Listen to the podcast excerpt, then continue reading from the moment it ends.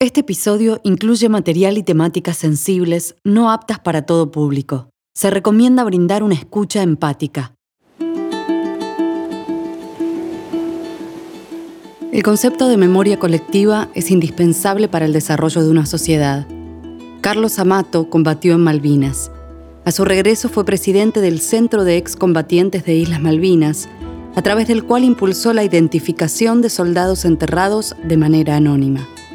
En este episodio, Carlos nos cuenta la importancia de tener espacios para la memoria. Mi nombre es Carlos Amato. Eh, en el año 82 eh, actué o ingresé al, ejército de la unidad Regimiento 7 de, de La Plata.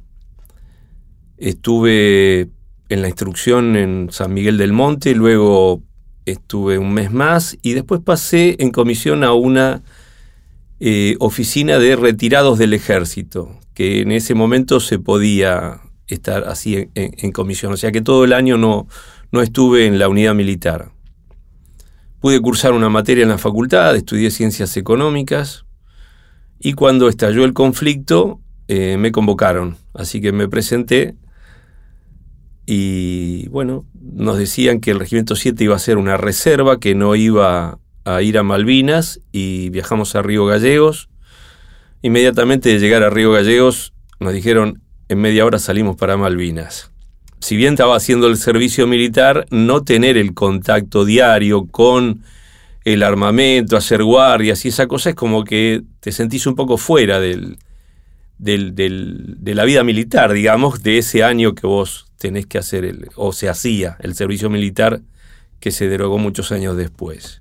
Así fue como, como llegué a Malvinas. Y previamente, en los días previos, o sea, de, eh, cuando yo me presento el 8 de abril, me convocan. Eh, y eh, cuando tres o cuatro días después nos, nos, ingresan en las, en las unidades de cada uno, yo no tenía una pertenencia, digamos, como había pasado a una oficina del ejército, eh, cuando vuelvo, me reincorporo al regimiento, no tenía destino fijo, entonces estaba sin, sin lugar asignado y preguntan quién sabe hacer números. Y yo digo, levanté la mano. Entonces dicen, bueno, vení para acá. Y me incorporan a un adiestramiento para el manejo de un radar de detección de personal terrestre. Eso fue una instrucción de un día a un día y medio. Y con eso fuimos a Malvinas. Un radar que tenía bastante responsabilidad porque tenía que detectar los avances de los ingleses. Así que bueno, la, instrucción fue muy escasa, pero uno siente la responsabilidad obviamente de tener que ir a, a, un posible conflicto, porque hasta el momento venían tratativas diplomáticas, no, no esperábamos o digamos, uno sabiendo que eh, los ingleses tenían el tercer ejército en el mundo y nosotros éramos eh, tipos que hacíamos el servicio militar con una instrucción tan escasa, con todas las deficiencias ya conocidas en las cuales no voy a ahondar, porque creo que lo conocen todos, este, nos parecía bastante irreal la posibilidad de un enfrentamiento armado con el ejército inglés. Pero bueno, ahí estábamos. Eh, hasta que, bueno, el, conflicto estalló, los bombardeos comenzaron y, y, bueno, vimos la crudeza de lo que ya era este, la posibilidad de, de un conflicto armado real y que empezó ya prontamente a producir bajas. Nuestro manejo del radar, ya te digo, era muy muy precario, muy precario. Intentábamos poner toda la, la atención posible para aprender lo máximo y tener la responsabilidad porque podía venir en cualquier momento. Todavía no, el principio no estaba el desembarco. El desembarco se produce en San Carlos eh, posteriormente, pero bueno, nosotros este, estábamos mientras tanto suponiendo inclusive que no que iba a tener una solución diplomática. Pero bueno, el primero de mayo yo estaba de guardia eh, mirando hacia una, hacia una bahía en, una posición de el Modi Brook, estaba mirando hacia la bahía y eh, con un veo un destello a la derecha, giro la cabeza y veo caer toda la andanada de bombas en la pista de, del aeropuerto de Puerto Argentino y ahí ya no hubo ninguna duda de que estábamos en, en la guerra. Así que bueno, todos salimos de una posición común que tenía todo el grupo radar, que éramos nueve soldados y un suboficial, fuimos a las, a las posiciones que se construyen, que se llaman pozos de zorro, que son donde uno se parapeta hacia el frente, donde estima que va a avanzar el enemigo. Y bueno, ese día hubo eh, incursiones aéreas y fueron derribados dos aviones, lo cual a nosotros nos eh, llenó de ánimo realmente, porque bueno, nosotros nos contaban eh, los militares que ellos, los ingleses tenían 20 aviones. Derribamos dos, al otro día te daban noticias, derribamos dos, derribamos uno, nosotros sentíamos como que realmente eso podía concluir rápidamente, pero la realidad es que era como las comunicaciones que se recibían en el continente, los comunicados de, de los militares no eran reales y nosotros escuchábamos en una pequeña radio escuchábamos Radio Carve de los uruguayos que sí realmente te contaban la, verdad, ¿no? En realidad hay muchas anécdotas eh, que, remarcar, ¿no? Eh, por ejemplo, llegar al lugar, digamos, uno se establece y uno revisa lo que tiene. Yo reviso el armamento, digamos, si bien no había estado mucho tiempo eh, en instrucción y, después, como contaba fui a una, a una dependencia de retirados del ejército, yo conocía de armas.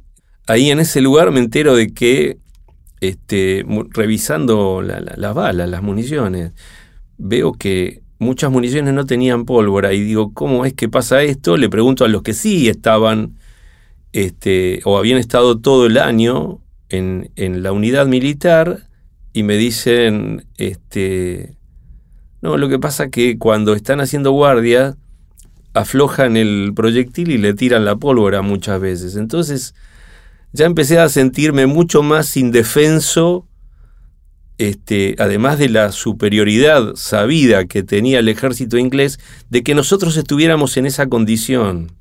Era ya una cosa irreal, ¿no? Pensar que íbamos a tener que posiblemente enfrentarnos con armas que ya sabíamos tenían deficiencias. Esa es una personal eh, comprobada, lo podría discutir con cualquiera, porque muchas veces se minimiza la historia del soldado diciendo, bueno, vos, Colimba, ustedes se quejan, o son unos llorones, o esa, toda esa retórica militar eh, que por supuesto tampoco existía tanto en las islas, porque ahí no, no toda la, la, la, fuerza y el maltrato que, que se ejercía desde los mandos hacia los, los colimbas, eh, en las islas no mostraron lo mismo.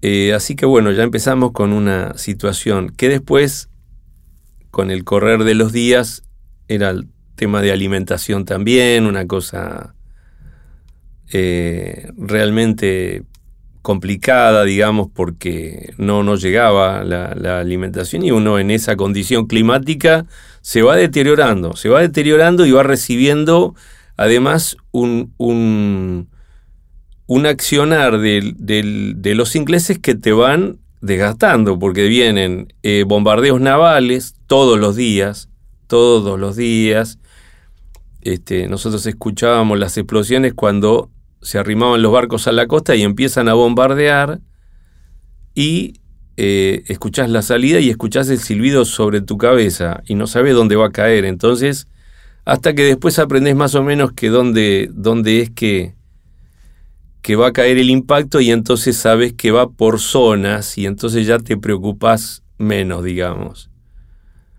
Pero bueno, ya es un desgaste porque empezás a descansar menos, te van deteriorando y llegás a una situación realmente compleja donde, bueno, obviamente es una estrategia hacer eso porque se supone que nosotros al estar establecidos en el territorio, se supone que deberíamos estar bien alimentados y bien pertrechados, a ellos no le iba a resultar tan fácil. Volví a Malvinas en el año 2014, años, muchos años después porque me, me costaba pensar en que tenía que ingresar a, a un lugar por el que habíamos peleado, que es territorio argentino, y que tenía que ingresar con un pasaporte. Me costó mucho volver. No quería, me negaba, este, inclusive ayudé a muchos a volver porque nosotros teníamos un convenio dentro del municipio de La Plata para que 16 compañeros por año pudieran volver. Así que organizaba, pero no quería yo volver. Y un grupo de, compañeros muy queridos, entre los cuales había varios que tampoco habían vuelto, me convencieron. La verdad es que eh, luego celebro haberlo hecho porque... Eh, es volver al, por lo que uno peleó y además el grupo, entre los cuales hay un compañero muy querido nuestro del CECIM que, falleció el año pasado, eh, Chiquito Zarzoso, que la verdad que te hacían, este, fue un viaje inolvidable realmente. Por supuesto todo lo que visitamos, en principio siempre está la visita al cementerio y, y siempre todos los compañeros que a mí me contaban, que los que habían vuelto, las experiencias, muchos realmente quedan muy golpeados, a mí no me pasó eso. Pero sí, cuando hablábamos qué sentís vos cuando ingresás a ese lugar, al cementerio, yo realmente lo que pensaba es que ese lugar no debería existir, porque no debería haber existido la guerra, no deberíamos haber ido, no debería haber existido esa decisión de la Junta Militar, porque fue con argumentos falsos, no, no este, inclusive se, se hablaba mucho de que no interrumpir eh, el, el periodo de 150 años que estaba muy próximo significaba perder derechos. La Argentina nunca abandonó el reclamo diplomático, por lo cual eso fue falso. Y la guerra realmente eh, lo único que dejó es mucho dolor, muchas vidas cambiadas, la mía y la de todos cambió completamente. Por suerte tuve la posibilidad de regresar. Pero bueno, la sensación de, de estar en Malvinas después de 2014 eran 33 años después eh, o 32 años después, es que vos, y eso nos pasa a todos, es que ves colores. Uno recuerda el 82 ver las islas en gris. Yo no recuerdo colores, no recuerdo eh, imágenes agradables. Ahora lo ves como desde otro lugar. Cuando lo ves, ves la vida, ves... Es la posibilidad de que no, no haya un riesgo de vida para nadie es muy distinto verlo así. Este, bueno, visitamos todos los lugares donde habíamos estado. Yo pude reconocer la posición donde estaba, que era una posición clara porque son bloques de piedra que usamos como lugar de, de defensa y lo que realmente nos salvó la vida, ¿no? Este, y bueno, todo se ve distinto. Se ve con vida proceso de identificación de los soldados que figuraban eh, o que en, su lápida figura o figuraba soldado argentino solo conocido por Dios es un proceso que eh, se trabajó durante muchos años, durante muchos años se intentó, lo intentamos, desde la organización a la cual pertenezco, el CECIM La Plata, tuvimos contacto por primera vez con el Grupo Argentino de Antropología Forense en el año 1987. Hay una forma de cómo se contó la identificación y hay otra que es la real y que se puede demostrar con documentos. El proceso, primero que eh, yo he escuchado, sin ponerle nombres, no voy a poner nombres, pero he escuchado decir, yo me enteré de que mis compañeros estaban sin identificar cuando viajé a Malvinas, regresé a Malvinas y vi estas lápidas que decían soldado argentino solo conocido por Dios y no vi sus nombres. Yo sé que mis compañeros no estaban identificados porque yo los sepulté y porque no tenían chapa identificatoria. La, la placa identificatoria que lleva un soldado es o una placa punteada con los números en la parte superior e inferior que cuando vos lo sepultás, le cortás una parte y te la llevas. O tiene dos chapas y te llevas una. Entonces, eh, la identificación, está claro que esas personas no iban a tener identificación. Por eso, eh, todas las, las, mentiras que se han dicho por parte de militares eh, sobre que el proceso de identificación en realidad sucede porque cuando los ingleses se exhuman los cuerpos de los campos de batalla y se los concentra en el cementerio de Darwin, como ese proceso lo hicieron los ingleses, dice que no contaban con información. No, no contaban con las placas identificatorias.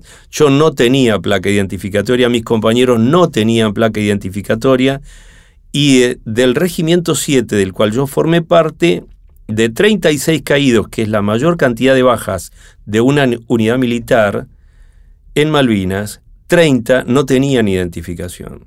Nuestros compañeros fueron sepultados como NN, se los privó de la identidad. El, poder producir, llegar a la identificación fue un anhelo que tuvimos durante muchos años que finalmente se pudo lograr. Realmente digo, eh, la identificación, primero, como lo había dicho, no, no debería haber sucedido. No debería haber sucedido porque cualquier persona que se lo envía a combatir por su país tiene el mínimo derecho de ir y volver con, si no vuelve, que se sepa quién es. Tenía un nombre, tenía un apellido, tenía una historia, tenía un padre, tenía una madre, tenía anhelos, y todo eso quedó trunco. El no estar identificado y ningunear a una persona, mandarlo, este, digo, es un poco duro, pero, pero no tengo otra forma de ponerlo. Yo tengo una mascota y le pongo una identificación. ¿Con qué desprecio se envía a una persona a la guerra sin identificación? Por eso lograr el proceso, lograr la identificación, poder viajar a Malvinas, porque posteriormente yo fui, fui en el 2014 que no estaba, la identificación fue en el 2017, pero yo viajé en el 2018, que este, y, y, pude acompañar a la única madre que no había eh, concurrido en un viaje que creo que había sido el 26 de marzo del 2018, la única mamá que viajó con nuestro grupo este, y, pudo reencontrarse con una sillita, se sentó frente a la tumba de eh, José Antonio Reyes Lobos, el pupo, y ver eso te, te demuele, te mata, te destruye el alma, porque decir, esta mujer tuvo que esperar tantos años para poder hablarle a una sepultura con su, los restos de su hijo. Y ese es el mejor legado que le podemos dejar a nuestros compañeros caídos en Malvinas. A 40 años de la guerra, tenemos la posibilidad de darnos un momento para reflexionar sobre el lugar que ocupa Malvinas en la memoria colectiva y sobre las vidas de aquellos que vivieron la guerra, los que lucharon por nuestro país, los que volvieron y también los que no pudieron. Es necesaria la construcción de espacios de diálogo y reflexión para recordar y rendir el homenaje que merecen nuestros héroes y nuestras heroínas que dejaron la vida en Malvinas en nombre de la patria.